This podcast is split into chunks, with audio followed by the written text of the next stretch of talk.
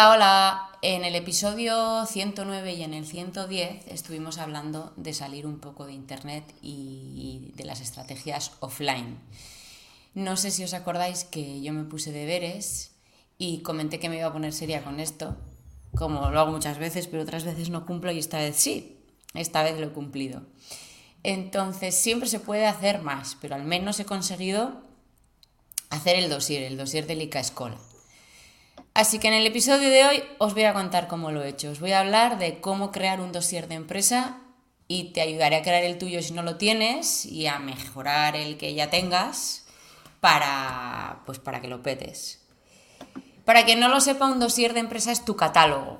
Es un informe donde vamos a recoger la información más destacable de tu empresa. Es un documento corporativo y el fin es pues que te presentes, ser tu, carta de presentación. Mm, va a exponer las características más relevantes de lo que tú tienes, de lo que tú vendes de manera reducida y atractiva. Eh, el mío es en PDF, aunque bueno, pues si tú lo quieres imprimir y mandarlo por ahí. Y se explica a quien le puede interesar lo que yo puedo hacer por ti, por qué te va a interesar mi trabajo, ¿no? O sea, me ayuda a presentar los productos y servicios que yo tengo a mis posibles clientes o proveedores. Como os cuento, pues yo tengo súper reciente el mío. ¿Me basé en qué? Pues nada, prácticamente copié otro, que no, que no, que es broma. Me, me basé en, en, uno que me enseñó Eva, eh, en las recomendaciones que me dio Proyecto Púrpura, y por eso lo más acertado es que hoy me acompañe quién? Pues entre otras, Eva. Estoy con Eva y con Luis. Yo vengo a celebrar que cumplimos los deberes. Bien, bien. Entre todos vamos a darles trucos, vamos a darles opciones para que puedan mejorar el dossier que ya tengan hecho o, bueno, para que se pongan desde, desde cero a crearlo, ¿no? Em, parece una chorrada, pero cuando te sientas delante de un papel en blanco, pues se te ocurren muchas cosas que puedas poner porque al fin y al cabo tú eres tu propio, eres el, el creador de tu empresa, ¿no? Pero plasmar eso en papel es difícil porque hay que ver qué es lo que quiere escuchar el de enfrente. Entonces, también es importante saber cuál es el perfil de personas que suelen venir aquí o que se suelen interesar por lo tuyo y qué otras personas no vienen porque no te conocen pero les podrías interesar. Para mí eso fue súper complicado, más que luego eh, otro tipo de cosas. Mm, sin duda, eh, esta información, ¿no? Eh, que luego os, pondré, os pondremos en el episodio, lo tendréis al final del episodio, pues tiene que, tienes que tenerla clara, tienes que saber qué es lo que tienes que plasmar y sobre todo el orden. Yo creo que el orden es complicado cuando sabes qué es lo que tienes. Tú ya sabes lo que tienes. Y sabes qué es lo que te parece mucho más interesante a ti, pero es que al resto igual no le parece igual de interesante. Y además, em, el cómo lo presentas y el orden eh, yo reconozco que incluso en estrategias nutricionales a veces el orden que a mí me parece lógico, a otros no se los parece. Porque cada uno somos de un padre de una madre y cada uno tenemos una manera de hacer las cosas. Pero ¿nos pasa eso, lo del orden, que os cuesta ordenar las cosas? Sí. Eh, tener una arquitectura de información es bastante complejo porque tenemos al final muchas cosas que comunicar o al final nosotras sentimos que nuestro proyecto es muy grande y tiene muchas cosas que decir y su voz es muy importante, ¿no? Todo este ego que a veces nos aborda. Entonces se nos nubla la vista. Yo para intentar hacer siempre o intentar sistematizar todas las estrategias que le damos a la gente, pensaría primero en eso, los objetivos del dossier. Los objetivos del dossier son dos principalmente. Presentar eh, nuestro negocio, ofrecer una visión general a lo que sería el proyecto, una visión de nuestra filosofía, de nuestra oferta y de lo que siempre destacamos de nuestra propuesta de valor. Y en segundo lugar, informar, despertar ese interés y como objetivo secundario normalmente siempre está el vender, ¿vale? Que no se nos olvide que no simplemente venimos a presentar y hacer algo atractivo a nivel de diseño, porque luego nos enfocamos mucho en el diseño, poco en la comunicación y poco en realmente destacar esa propuesta de valor. Eh, la verdad es que em, según he estado mirando mi propio diseño, el diseño que me enseñaste tú y otros que he consultado en internet, creo que el, índice, por así decirlo, está bastante marcado. Primero tenemos que, si no os parece, me, cortáis, ¿eh? pero bueno, además quiero que igual desarrollemos un poco todo. Eh, lo primero de todo es qué es lo que quiero, qué información quiero transmitir. Lo segundo, lo que decías tú, la arquitectura de la información, qué información tiene que tener y qué información no tiene que tener, esto hay que apuntar. Pues quiero que aparezca esto, esto no es relevante, aunque lo sea para mí, Luego, súper importante, cosa que ahí yo me muero un poquito cada vez, la presentación, la estética que va a tener ese dossier, porque para algunas personas que no controlamos de esto es súper complicado. Tú sabes lo que quieres, sabes que lo quieres súper sencillo, no quieres que sea nada rococó y luego te quedábamos una catedral, te quedábamos con un montón de, con gotele. Te queda una pared llena de gotele. Queda barroco total. Joder, macho.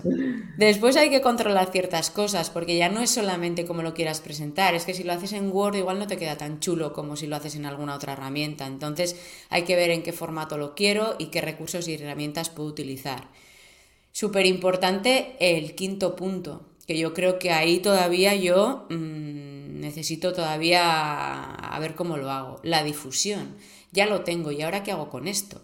Porque claro, voy a encontrar un montón de posibles clientes o de posibles personas interesadas al que mandarle, pero bueno, luego entramos, pero ¿a quién le mando y, quién no está dentro de mi target y lo podría estar? Y después, una duda que, me surgió a mí y que sigo teniendo es si una vez sé a, quién, eh, a qué colectivos o a qué personas lo quiero difundir, si a todos les voy a mandar el mismo dossier o si lo tengo que individualizar y cuáles son los pros y los contras de individualizarlo.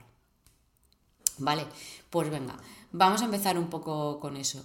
Em, ¿Qué quiero? Por ejemplo, nosotros lo que queríamos era vender. Para, sorpresa, de, para sorpresa de nadie. Pero vamos, que tampoco quería, no sé, eh, a veces yo he recibido, una vez después hecha la difusión, hay gente que me ha escrito diciendo, eh, si quieres trabajar gratis para nosotros, para darte a conocer, oye, que no, que no has entendido, que no me quiero dar a conocer, lo que quiero es vender mi producto y que lo conozcas tú, ya lo conocen otras personas.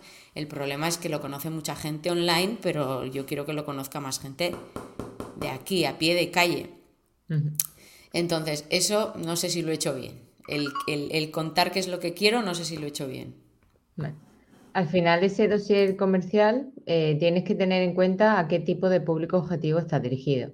No es lo mismo que tengamos un producto o un servicio dirigido a una empresa, a un B2B, ¿vale? Es decir, mi empresa Erika Escola, mi empresa Proyecto Púrpura, mi empresa Centraleris quiere relacionarse con la empresa o entidad N, ¿vale?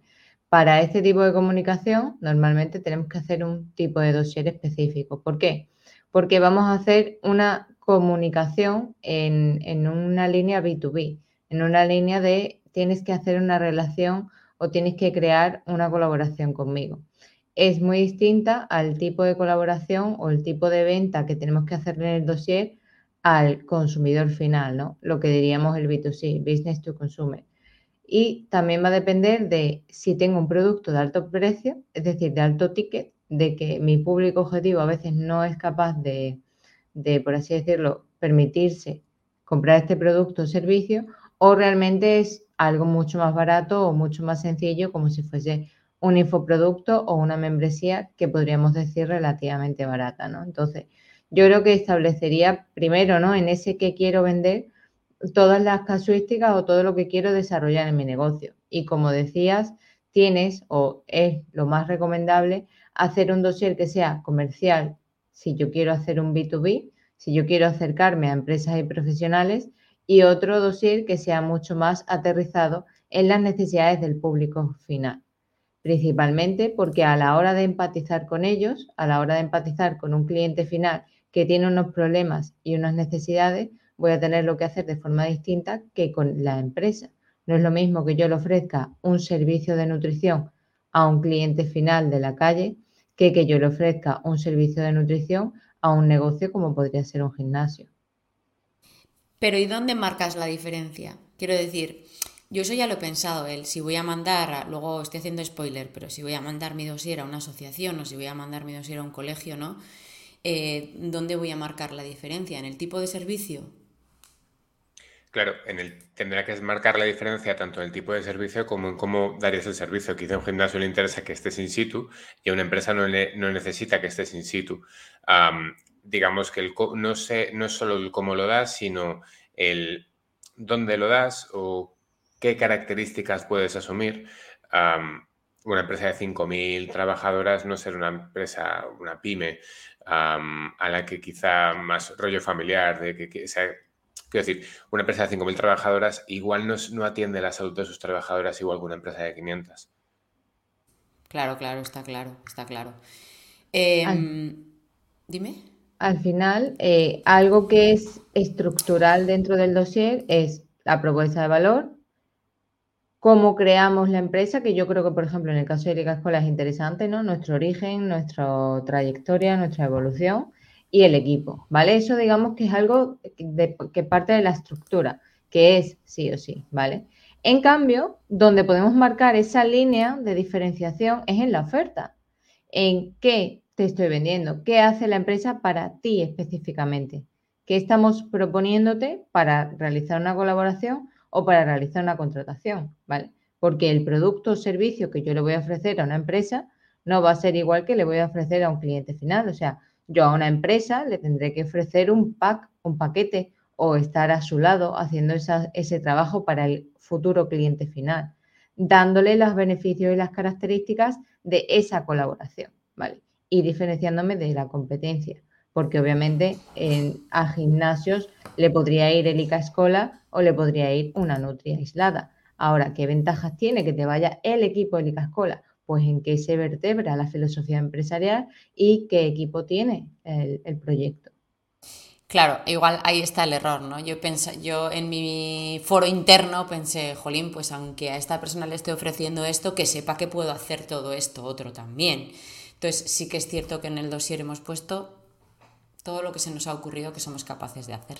Bien, incluso lo que todavía no sabemos hacer lo hemos puesto también. Eh, eso todavía no, pero, pero bueno, casi. Em, vamos un poco a... Entonces, bueno, la arquitectura de información, aunque estamos haciendo un poco spoiler, eh, sería, en mi caso, que creo que es un poco parecido, bastante parecido a los que he visto y al que me enseñaste tú, Eva. Em, y era primero la presentación, ¿no? Pues que, quién es el, quién es el ICA Escola, eh, quién, o sea, qué es, en realidad, qué es y quiénes somos nosotras. Después eh, pusimos un poco la filosofía de trabajo, ¿por qué? Joder, pues porque nosotras somos súper pesadas con eso y Eva lo sabe, que cada vez que queremos hacer una cosa queremos que la gente lea eh, cuál es nuestra filosofía de trabajo para que luego no haya sorpresas. Vamos, que, que no vengas aquí, ¿no? Lo que nos suele pasar a veces, que no vengas aquí pidiéndonos una dieta que no te vas a llevar. Es que eso es fundamental, que la filosofía esté clara por dos cosas. La primera, porque si tu filosofía concuerda con la otra empresa, la otra empresa pues le va a sacar mejor, va a una afinidad, igual que si si conoces a alguien y pisáis con el mismo pie, pues seguramente os llevéis mejor que que no, y es mejor saberlo antes que que no saberlo. Y por la segunda cosa, y es precisamente esa, para que no, la gente no se lleve sorpresas. Que antes has mencionado una cosa que luego vas a plantear otra vez, si no me equivoco, que es el tema de cómo lo hacemos la gente sigue pensando que muchas de las eh, cosas que hacemos es dar recetas y mm, qué inútiles son en muchas ocasiones las recetas, qué, mala onda, ¿no? Es como, mira, un menú quizá no necesitas, a no ser que tengas una patología, una serie de 27 recetas no, pero la gente sigue valorando muy positivamente menús y recetas, o incluso pidiéndolas. Entonces, el hecho de que no nos consideremos útiles o que no las consideremos em, prioritarias, no quiere decir que el consumidor final sí que las vaya a necesitar como tal. Entonces, tenemos que pasar por ese aro, en tanto que si al final lo que estamos vendiendo es la capacidad que tenemos como empresa o la capacidad que tenemos como equipo, se puede decir, esto podemos hacerlo, aunque sea menos prioritario que esto otro, que es lo que realmente donde más podemos picar piedra. Pero hay que pasar por ese aro en tanto en cuanto la, la gente en muchas ocasiones seguirá relacionando a Eli Cascola como esa persona que sabe hacer recetas saludables. Totalmente. O sea, opino igual. ¿Qué queremos nosotros hacer? Pues te hacemos una pauta, te hacemos una estrategia, evaluamos tu caso, te damos consejos y te educamos. ¿Qué sabemos también hacer? Si lo necesitas, te daremos recetas. Pero si lo necesitas, o sea, si esta es vuestra onda, claro. Es que además eh, ese tipo de colaboración, ¿no? Eh, muchas veces cuando mandamos a alguien que no nos cuadra está abocado al fracaso, porque si yo voy a conectar con una empresa que, me va a pedir cosas que yo, con las que yo no estoy cómoda, es que eso se va a acabar. Y pasa a pequeño nivel, o sea, eh, estoy un poco espesa, ¿eh? Pasa también cuando viene alguien a la consulta, ¿no? Y, desde el principio dices, joder, o cambia el chip o vamos a llevarnos mal. No, no vamos a llevarnos mal, pero que vamos, que que no, va, que no va a llegar a nada. Y hay veces que te sorprendes, ¿no? Y dices, jolín, qué bien, ha hecho un cambio de chip y la cosa va fenomenal. Pero otras veces mm, la, cosa, o sea, hay gente que es muy R que R y ya le has explicado que tú no trabajas así, pero quiere de ti algo que tú no quieres darle porque no te parece bien, porque no te parece sano, porque crees que a esa persona le va a perjudicar y, y se acaba la relación comercial, laboral o como quieras. Entonces, para mí esa filosofía y esos valores eh, tenían que estar en un primer, eh, pues eso, tendremos que ponerlos todos, sea cual sea, eh, que no digo que la mía sea la que tenga que ser. Si tu filosofía es bien te doy una dieta y hasta luego, Mari Carmen, pues también ponlo, porque habrá gente que lo valore y ya está, ¿no? Creo, creo que hay público para, para todas las personas. Y, y hay público y especialmente según donde nos estamos dirigiendo. Mm, Efectivamente. Me la, juego, un poco porque creo que este episodio será abierto, pero me la juego un poco. Si es una empresa un poco viejuna, que lo que entiende es que si su población sigue una dieta X, su población va a estar mejor porque va a perder peso porque está haciendo una dieta X y te dice, no, pues mira, yo creo que le pongas a las 5.000 personas de mi empresa una dieta de 1.200 kilocalorías. A toda tú ahí ya tienes que decir, oye, mira, esto no va así, o mira, esto no voy a meterle 1200 kilocalorías hasta a la persona de recepción 1 a la persona directiva 3 que no come en casa en ningún día, porque no tiene sentido. Pero sí que puedo establecer herramientas de educación alimentaria en las consultas que tú quieres pagar, que son dos consultas por persona. Y a partir de ahí que cada cual diga, pues esto me interesa o esto no me interesa. Y que ponga las líneas rojas de, no es que tienes que poner calorías. Pues mira, pues entonces búscate a otra persona. Pero que hay empresas viejunas que van así, dos consultas y para casa. Igual que igual colaboraciones que van desarrollándose posteriormente gracias a un dossier van en otra línea. Hay veces que hay que pasar por el aro porque comer hay que comer. Efectivamente. Por tanto, tenemos la presentación, tenemos la filosofía de trabajo con nuestros valores y el tercer punto, apuntad, ¿eh? Estáis apuntando, ¿no? Está la gente apuntando pues el cómo trabajas. Una cosa es qué filosofía de trabajo tienes y otra cómo trabajas. Pues hay personas que en la primera consulta están media hora y hacen más consultas de media hora. Otras personas estamos eh, mucho tiempo en la primera cita y luego hacemos citas más cortas. Bueno, pues cada uno que exprese ¿no? Eh, cuáles son las modalidades de trabajo que puede hacer. Pues cuando hacemos una charla, cuando hacemos un taller, cuando vamos a un centro o cuando pasamos consulta, independientemente de qué tipo de servicio de consulta sea. Esto tiene que quedar también por escrito y tiene que quedar muy claro, que la gente sepa que estás pagando. Vas a pagar por venir aquí, en mi caso, yo hablo siempre en mi caso, vas a pagar por venir a Licascola o por conectarte conmigo, vamos a estar una hora y media. Dentro de ese precio va a estar pues la hora y media, o, o depende, porque últimamente me llega cada caso que flipo, o las 5 horas, o las 4, o las 10 horas que voy a tardar en, decidir de qué forma te voy a ayudar a ti especialmente, pues porque tienes unas, ya no es por tu patología, sino porque tienes una vida un poco, pues que a ver cómo hago para ayudarte, ¿no? Y después te voy a citar y te voy a explicar todo otra vez. Eso te va a costar tanto. Eh, después volveremos a quedar, no sé con qué frecuencia, porque va a depender un poco, pues de todo, también del money money que tengas y no, pues si eres una persona que tiene eh, pocos recursos, pues tampoco te voy a poder citar aquí eh, cada dos por tres. Y, y bueno, pues todo eso tiene que aparecer recogido en la metodología y es importante porque es algo que la gente pregunta mucho. No voy a hacer spoiler, pero habrá por ahí un episodio en el que veáis todo esto. Cuidado. Cuidado, cuidado, cuidado. Que estamos preparando cositas. Eh, cuarto punto. Pues ya vamos al lío, ¿no? Bueno, espera, en el tercer punto, por ejemplo, cuando, cuando, bueno, yo eso siempre lo he tenido muy claro y es algo que explico muchas veces y lo hemos hablado, es, es necesario explicar cuando viene la persona, sí, no, tal cual. Pero, por ejemplo, Proyecto Púrpura Eva, vosotros esto lo dejáis súper, súper claro porque incluso, vamos, yo creo que ahí hay una mención especial bueno, ya es per se una mención especial, aparece como punto independiente, pero cuando yo que he trabajado con vosotros, vosotros eso lo dejáis súper claro, incluso hay una línea de tiempo, ¿no? Del cómo vais a proceder y todo.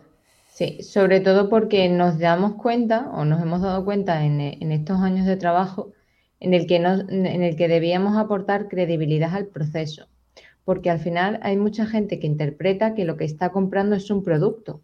Yo no, conmigo no estás comprando una web, Conmigo no estás comprando un branding. Tú lo que estás comprando conmigo es un servicio y tienes que entender cuál es el proceso dentro de ese servicio. Por eso explicamos que primero vas a tener una reunión, luego vamos a poner unos objetivos, luego vamos a estar eh, trabajando nosotras en el equipo, te vamos a hacer esto, esto y lo otro en función de lo que necesites y al final lo que llamamos el paso a paso, ¿no? Lo que podría ser ese workflow de usuario. Es muy importante definirlo previamente antes de ponernos a redactar la propia metodología porque vamos a poder identificar muy claramente dónde están los puntos de fricción de la persona. Por ejemplo, punto de fricción que considero que tienen las consultas de nutrición. El momento de espera entre la primera consulta y la segunda consulta donde te doy la pauta, ¿vale? Eso es un momento que ya lo hemos hablado en algunas ocasiones en el que la gente tiene incertidumbre y tiene dudas y tiene miedos, ¿vale? Ha tomado la decisión de comenzar, ha pagado por ello, ha tenido la primera sesión y realmente no tiene algo tangible en la mano. Pues aquí tenemos que hacer una comunicación muy buena dentro de ese dossier para calmar esas dudas y dar credibilidad a, este, ese proceso. Y decir, no te preocupes, durante estos, estas 72 horas o 7 eh, días o el tiempo específico que la gente invierta en hacer esa pauta, esa propuesta o lo que sea, vas a tener esto o vamos a hacer lo otro. De cara a eso, darle confianza, a darle credibilidad, a que la gente esté tranquila y tome la confianza suficiente como para realmente contratarnos. Porque esos son puntos de dolor que es donde tenemos que limar o convencerle.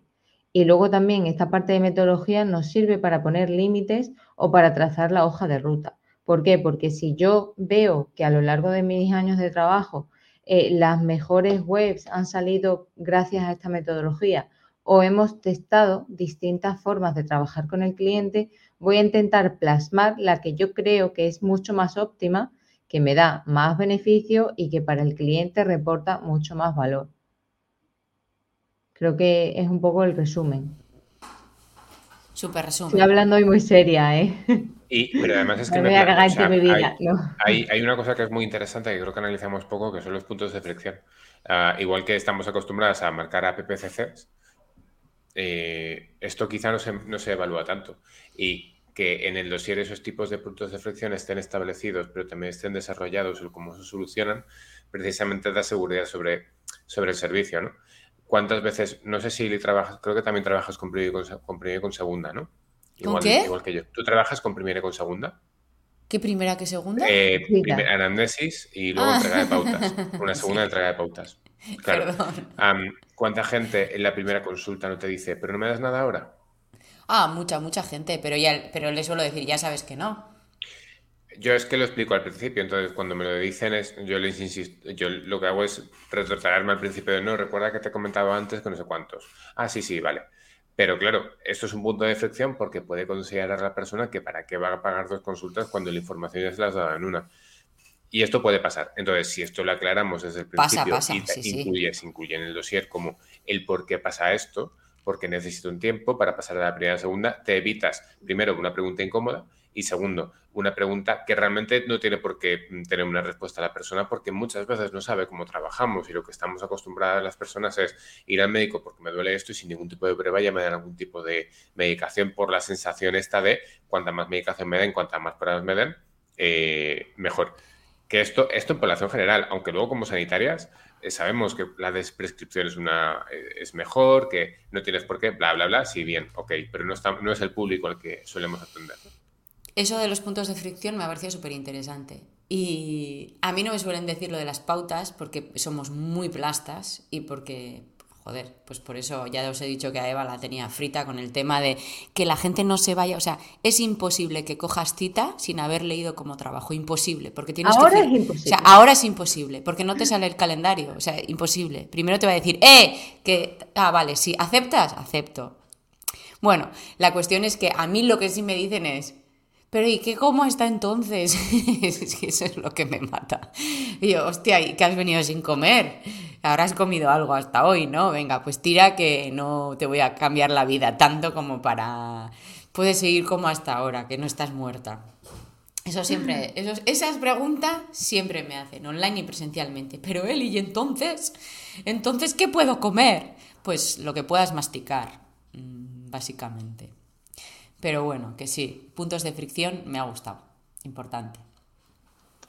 Sí. Venga, vamos al siguiente punto. Ya no me acuerdo en qué punto estaba. Eh, estaba en la metodología. Pues ahora vamos a servicios. Bueno, ahí ya es donde pues ahí marcamos o no marcamos la diferencia en función de la persona que lo vaya a recibir, pero al final yo creo que hay que contarlo todo. Igual puede cambiar el cómo se pueden hacer estas cosas, ¿no? Pero yo creo que hay que contar pues todo lo que podemos hacer. Nosotras en concreto pues hacemos talleres cocina práctica, o sea, no vale de cocina chin chin chin, porque no, aquí no vamos a estar mucho tiempo y además lo que vendemos es eso. Manchamos poco, utilizamos eso a nosotras nos parece que se ajusta mucho al tipo de personas que vienen aquí, pero es que tampoco podríamos hacerlo de otra manera. Vivimos en un pueblo, esto no es Madrid, esto no es Bilbao, eh, no vamos a tener almidón extraído de no sé qué, ni va a haber sal rosa ni del Himalaya. Entonces, fíjate que eso es algo que parece como súper común, pues aquí no. Esto es un pueblo, aquí tenemos las cosas que hay en los pueblos, hay dos supermercados, tres ahora, y ya está, y punto pelota. Y no son, super, no son hipermercados, son supermercados, que hay una gran diferencia. Por tanto, creo que eso también eh, aparece o debe aparecer en nuestros servicios, qué tipo de talleres y en qué se diferencian de otros. Pues que nosotros no vamos a hacer esferificaciones ni vamos a hacer eh, movidas raras, vamos a hacer cosas súper normalitas con electrodomésticos que tenga todo el mundo en casa. No tenéis por qué tener ni una amasadora, ni una Thermomix, ni una freidora de aire, ni una... Hostias en vinagre, no tenéis por qué tener eso. Eh, tú lo que estás diciendo es que tu servicio es accesible a todo el mundo. No sé si es accesible o otra forma de verlo es que es muy básico, pero bueno, que es cocina muy práctica y muy del día a día, adaptada al tipo de pacientes y a las necesidades que hemos detectado que tienen pues las personas que vienen aquí. ¿Cómo se hace esto en plan sencillo? Pues se hace de esta manera. Y eso pues tiene que aparecer en el tipo de servicio y tiene que verse cuál es la diferencia. Pues que no, que si quieres algo como más elaborado, pues vas a tener que ir a este otro centro en el que te lo van a enseñar de esta otra manera. Aquí se aprende así, con cosas del día a día y vamos a fijarnos también en cuánto cuesta. Si cuesta un riñón y medio, pues no lo vamos a comprar porque no es accesible para todos nuestros pacientes. Y ya está. Y lo que hagamos mirando a Navidades o a las fiestas de tan tan tan va a ser de esta manera. Es una forma de cerrarte unas puertas y de diferenciarte. No me importa que sea cerrarme puertas porque estoy buscando esa diferencia. Con respecto a las charlas, lo mismo. Y, y Ah, porque ya está bien a veces de que tengamos que ser o, o imitar a chefs para mm, que los productos sean los mejores posibles. No tiene nada que ver y romper un poco eso, romper un poco esa imagen clásica que también se tiene de lo que hacemos o lo que podemos hacer, a mí me parece bastante necesario, aunque sea una cosa que al final te cierre la puerta de eh, la pejotada del show cooking. Sí, y hemos hecho show cooking, ¿eh? Yo he hecho show cooking aquí con, incluso con cocineros, pero es que yo no soy cocinera y creo que yo tampoco quiero ponerme... A mí me- eso me parece una forma de intrusismo también, el ponerme el, el delantal y el gorro y decir, ahora voy a hacer yo un no sé qué, pero sano.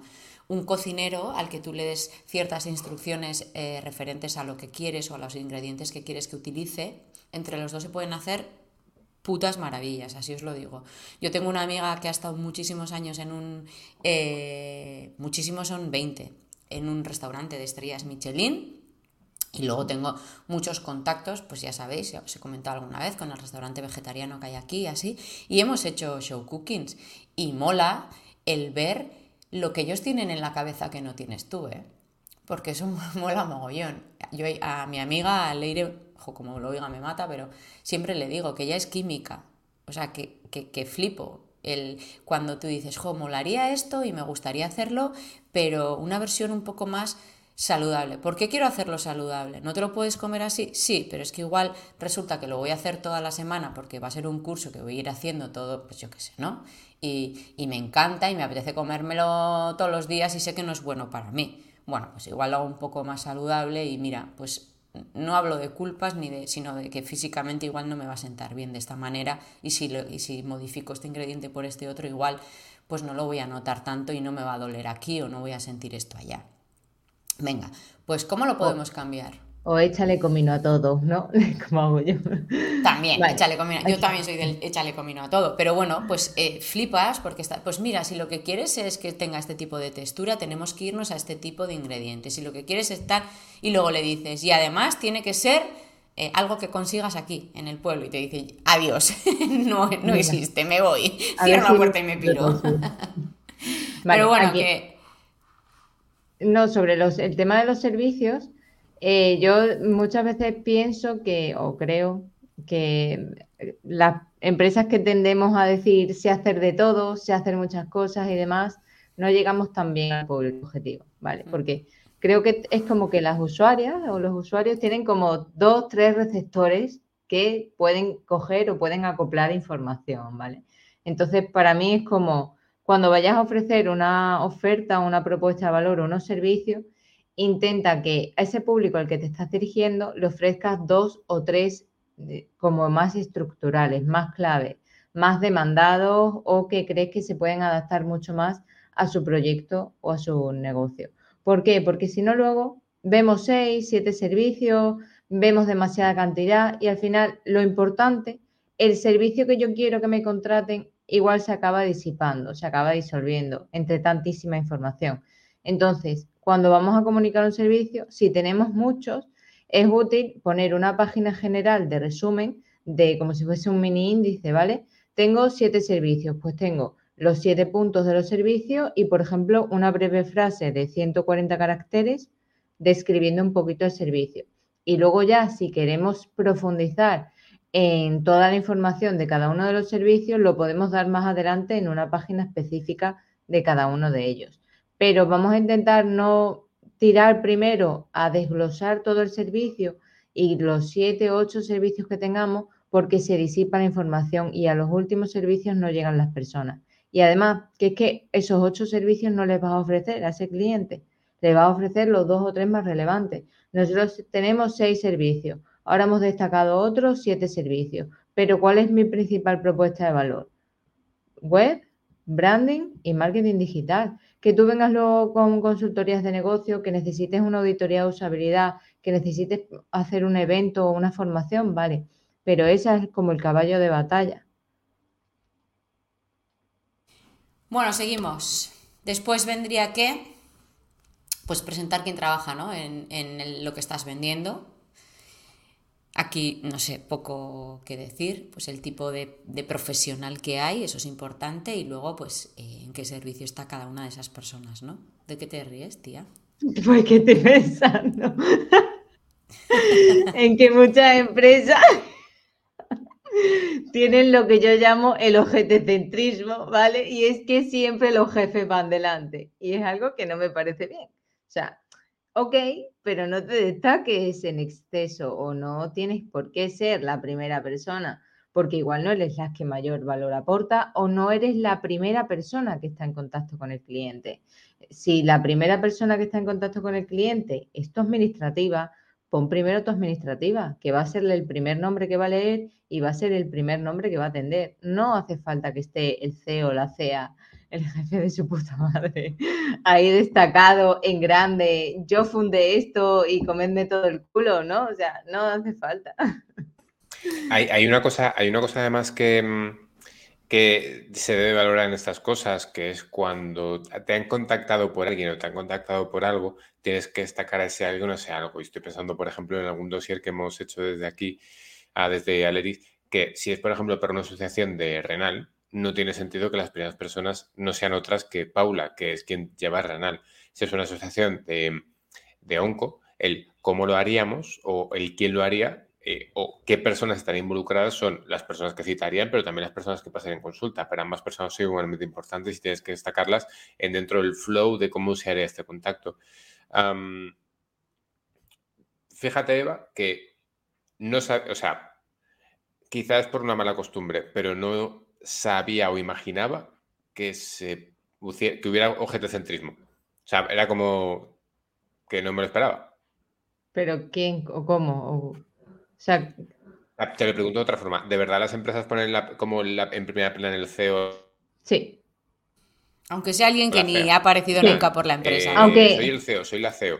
Y... Sí. Aunque no trate a cliente. Aunque pues no trate a. Sí. Es ridículo totalmente. O sea, es como yo soy administrador solidario. Ok, pues a tu puta casa si no haces nada aquí. O sea, no, me sirves. Pero sí, hay un poco cuñado también, el, eh, como el típico jefe que se pasa por una reunión de hola, nada, venía a saludar, simplemente venga a la mano, adiós, es que es que soy el jefe. Absolutamente innecesario que vengas aquí. Todo esto es mío. La, silla en la que estás sentada es mía. Absolutamente innecesario. bueno, esta es nuestra Eva. ¡Yujú! Me encanta el palabra ese de objeto Allá vamos. Bueno, seguimos, que se nos eterniza la historia. Después, no sé, ahí estáis apuntando, vamos por el punto 6 colaboraciones, si habéis salido alguna vez en el periódico, si no, sé, si lo que sea. No apuntéis gente porque luego lo vais a tener escrito en la página web, ¿vale? Da igual, que apunten. Esto no sé si lo voy a poner en la web, ya veremos. Ya veremos, depende de cómo se porte la peña. Eh, colaboraciones, eso, si te llamaron un día de la radio, aunque se equivocaran, si te encontró el de qué me dices por la calle, pues también que no, eso no. No, pero las colaboraciones que hayas podido hacer, pues para periódicos o para prensa local o para lo que sea, o con otras empresas o lo que sea, bueno, que ahí se ponen las colaboraciones. ¿No? Sí. Aquí lo que buscamos es reforzar la autoridad, ¿vale? Darle credibilidad, como también a esa parte de metodología que hemos estado comentando antes, y reforzar, reforzar nuestros casos de éxito, ¿vale? Hmm. Es como si dijésemos que es el portfolio de Proyecto Púrpura o eh, los testimonios que, tiene el gallego, ¿no? Pues bueno, ha, eh, ha, trabajado, ha colaborado con estas empresas y sobre todo, lo bueno que aquí tiene es que podemos tirar de marca y tirar de la reputación de esas otras marcas para reforzar nuestra autoridad y darnos mucha más credibilidad como proyecto, ¿vale? Entonces, eh, bien sea resultados de éxito, casos de éxito, testimonios o lo que sea, o en este caso, donde he salido donde he colaborado en prensa, para que sepas que a nivel autonómico, que a nivel comunitario o que a nivel eh, del territorio nacional eh, soy una persona reconocida o soy una persona con la que cuentan conmigo, ¿vale? Eso es muy importante de cara a la gente decir, no estoy con un cualquiera, ¿no? No, estoy con una persona que tiene notoriedad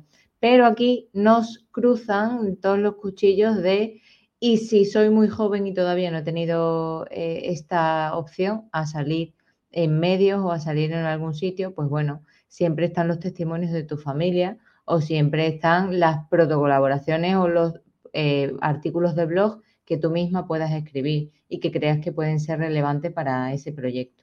No hace falta que siempre haya una marca detrás, pero intenta colaborar con gente. Bien, vale. Y por mm. último, pero no menos importante, ostras, no os olvidéis del contacto. ¿Cómo contactan contigo? ¿De qué forma pueden hacer para contratar tus servicios? Que esto hay gente que se le olvida. Totalmente. Cuidadín.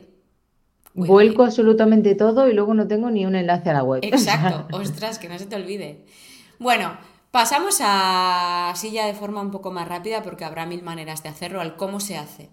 Eh, yo la verdad es que, bueno, como en, no me acuerdo qué episodio ya, pues ya bastante atrás, ¿te acuerdas Luis? Estábamos tú y yo sobre la presentación, sobre cómo hacíamos las pautas, qué recursos teníamos y tal. Y yo allí ya me centré en el Canva y, con el Canva hacemos todo ya. el día que no funcione Internet, pues me cortaré las venas porque no podré trabajar. Pero el dossier también, la verdad es que el dossier tengo que decir que no lo he hecho yo, porque he aprendido muchas cosas con Ibilvidea. Una de ellas ha sido el delegar algunas cosas, como por ejemplo pues estas y muchas veces aunque los textos los haga yo el ponerlo chulo o el tal pues este en concreto lo hizo Yone con Garasi y ha quedado pues muy bien eh, como digo, yo utilicé, utilizamos Canva, supongo que se podrá utilizar también pues, otro tipo de... de, de, eh, software, de... Exacto, de software. De herramienta, de persona diseñadora. Pero la verdad es que queda bastante guay, no tienes por qué ser pro para poder organizar. La forma de organizar los textos y de meter lo que te apetezca meter, yo creo que solamente te la da este tipo de, ¿no? de software y queda muy chulo. No sé si mm. Eva, ¿quieres comentar algún otro? No, o sea, al final puedes hacerlo con un basic que podría ser Canva o ya irte a trazo con líneas y, más destacado o mucho más personalizado como podría ser hacerlo en Illustrator, que para eso te recomiendo que cojas o una plantilla que te puedas descargar por ahí o un diseñador o diseñadora. Y si no, luego pues puedes también hacerlo en Figma, en cualquier herramienta como tal de diseño gráfico. Hay muchas, pero bueno, yo creo que la más conocida, universal y la que podríamos llamar el WordPress del diseño sería Gamba. Salvo que no es de código abierto, pero bueno. Bueno, ojo, cuidado. Y también se puede contratar que te hagan el diseño y, zapatero a tus zapatos, como digo yo muchas veces. Pero bueno. Eh, sobre el formato. Bueno, ya hemos hablado de la estética, pero sobre el formato, los recursos, em, pues esto, lo del Canva, tal, eso es para hacerlo en PDF, pero bueno, o para imprimirlo, pero yo en concreto no lo he impreso. Eh, de hecho, he pensado mm, alguna vez que lo voy a imprimir, pero lo voy a imprimir para dejarlo aquí, en, en el Icascola. Normalmente conmigo no espera la gente nunca nada, pero con Garas y con Johnny, que son más tranquilorras, hay veces que se tiran ahí, bueno, no sé, cinco minutos esperando. Y sí que me gustaría dejarlo en la zona donde se suelen sentar para que lo ojeen. ¿Cómo veis esto de hacerlo físico en papel? Hay una ventaja aquí, Eli, y es, imagínate, tienes una sala de espera, lo dejas ahí.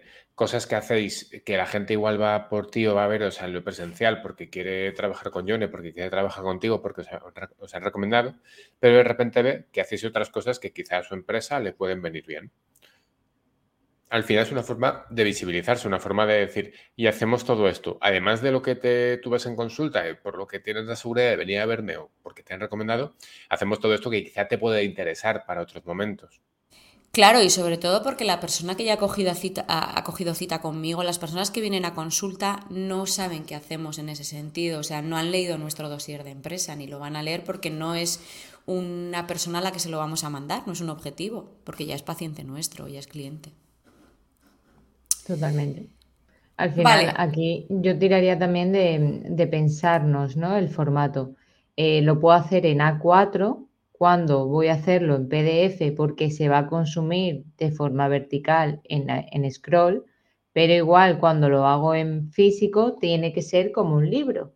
Yo es que no tengo aquí ningún ejemplo porque hicimos los dosieres, los imprimimos y se los quedó Sergio y la comercial. Entonces, pues ahí, ahí están los dosieres, pero los imprimimos quedaban súper chulos, eran, eh, pues tenían brillo además las portadas y bueno, pues tú al final lo das o lo tienes en la recepción o incluso muchas veces en la puerta se pone como un pequeño, como una pequeña cajita donde tú tienes o bien trípticos o dípticos o tienes el propio dossier, ¿no? Que esto también es importante. En el díptico o tríptico se puede resumir muchísima esa información para que la gente lo pueda coger de la calle. Pero obviamente, como decís, el público pues, puede ser distinto, el que nos lea físicamente. Y va a ser muy bueno porque va a convertir y lo que va a hacer es que voy a apelar a esas ventas cruzadas o esos upgrades, ¿no? Esas upsellings que hablamos en su día de cuando un paciente ya nos ha cogido una consulta o cualquier cosa, ¿qué le podemos vender adicionalmente? ¿Cómo comunica el ICASCOLA que tiene talleres a esos pacientes? Pues habrá que decírselo de alguna forma. Effective Wonder. Una vez lo tengo, ¿cómo lo difundo? ¿Qué hago con ello? Em, yo lo que estuve buscando es, en función de lo que he hecho hasta ahora o lo que nos hubiera gustado hacer hasta ahora, buscar colectivos, asociaciones, pues eso lo mandamos a colegios, a la Asociación Guipuzcoana de Colitis Ulcerosa Crohn, a la Asociación Guipuzcoana de, pues eso, poner Asociación Guipuzcoana de, ir a la Diputación Foral de Guipúzcoa y ver qué asociaciones había de salud, eh, a colegios, a... ¿Cómo es esto? Asociaciones de padres de alumnos. Eh, la verdad es que aquí a mi alrededor no había tantas cosas como nosotros pensábamos y, no al ayuntamiento también mandamos, a, bueno, mandamos a este tipo de, tengo un listado de sitios a los que mandamos, también mandamos a la prensa escrita a, la radio mm, y creo que poco más. No hicimos mucho más en este sentido. Mm, no veo a quién más tampoco contárselo o comunicárselo. Al final tienes que ver quién es tu público objetivo, quiénes son las personas a las que vas a dirigirle al dossier y dónde están. ¿Que están en redes sociales? Pues le invitamos a que se suscriban a nuestra newsletter y en el primer email de bienvenida le mandamos el dossier por si estuviesen interesados. ¿Que han hecho alguna vez un contacto con el ICA Escola y no han convertido? Si son B2B, es decir, si son negocios, pues igual podemos tenerles dentro de nuestra base de datos y hacerles un envío simplemente comercial. Hola, tal, somos el Escola y queríamos contarte eh, nuestra nueva propuesta de valor o, lo que vamos a ofrecer de cara al 2023 o curso 2022-2023.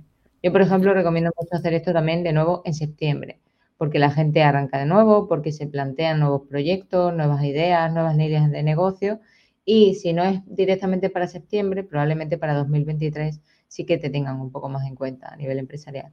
Y que muchas empresas empiezan a cerrar el año con presupuestos por ejecutar y es como uno de los presupuestos más ejecutables es salud laboral. Ay, no hemos hecho nada con la salud laboral, no hemos comprado ni alza portátiles, ni cosas para que la gente cague mejor, o ya lo compramos todo el año pasado. Entonces, ¿qué podemos hacer? Ah, pues mira, vamos a contratarle charlas. Esto sobre todo el último trimestre del año o enfocado al primer trimestre del año siguiente, se puede plantear. Recordemos que los presupuestos de un año, eh, muchos, en muchos casos, no siempre, pero en muchos casos se pueden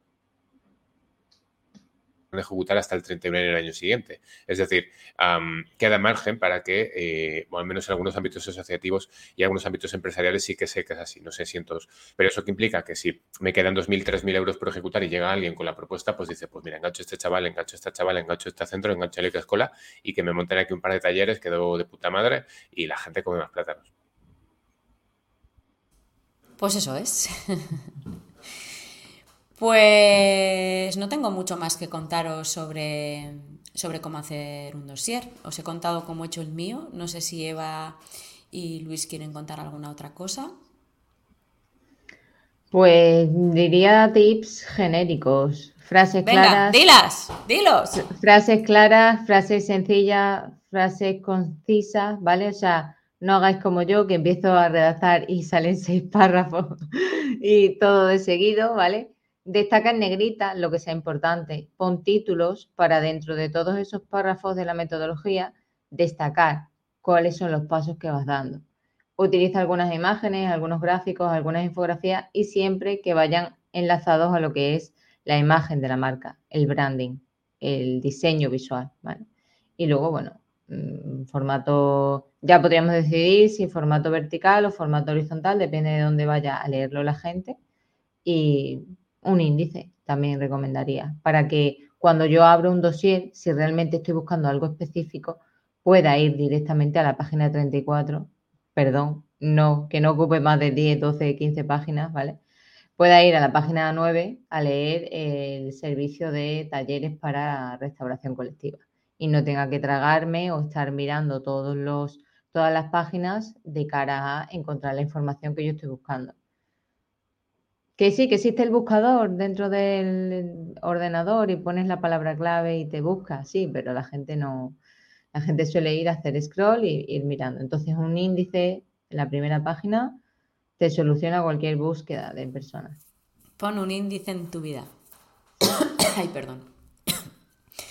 Pues yo no tengo nada más que contar.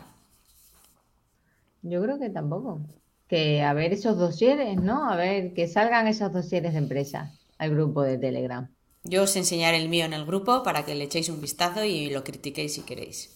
Yo lo mando también. Y que se nos olvide uno de los himnos que tenemos como bandera, que es el Yo quiero dinero, yo quiero dinero. Yo quiero dinero. salud. Esto tenemos que implementar la forma de incrustar este audio aquí. Se puede, se puede. Este yo lo subo luego. Vale. Bueno, amiguis, nos despedimos. Váyanse a la playa o a donde les dé la gana. Gracias por estar. Agur, agur.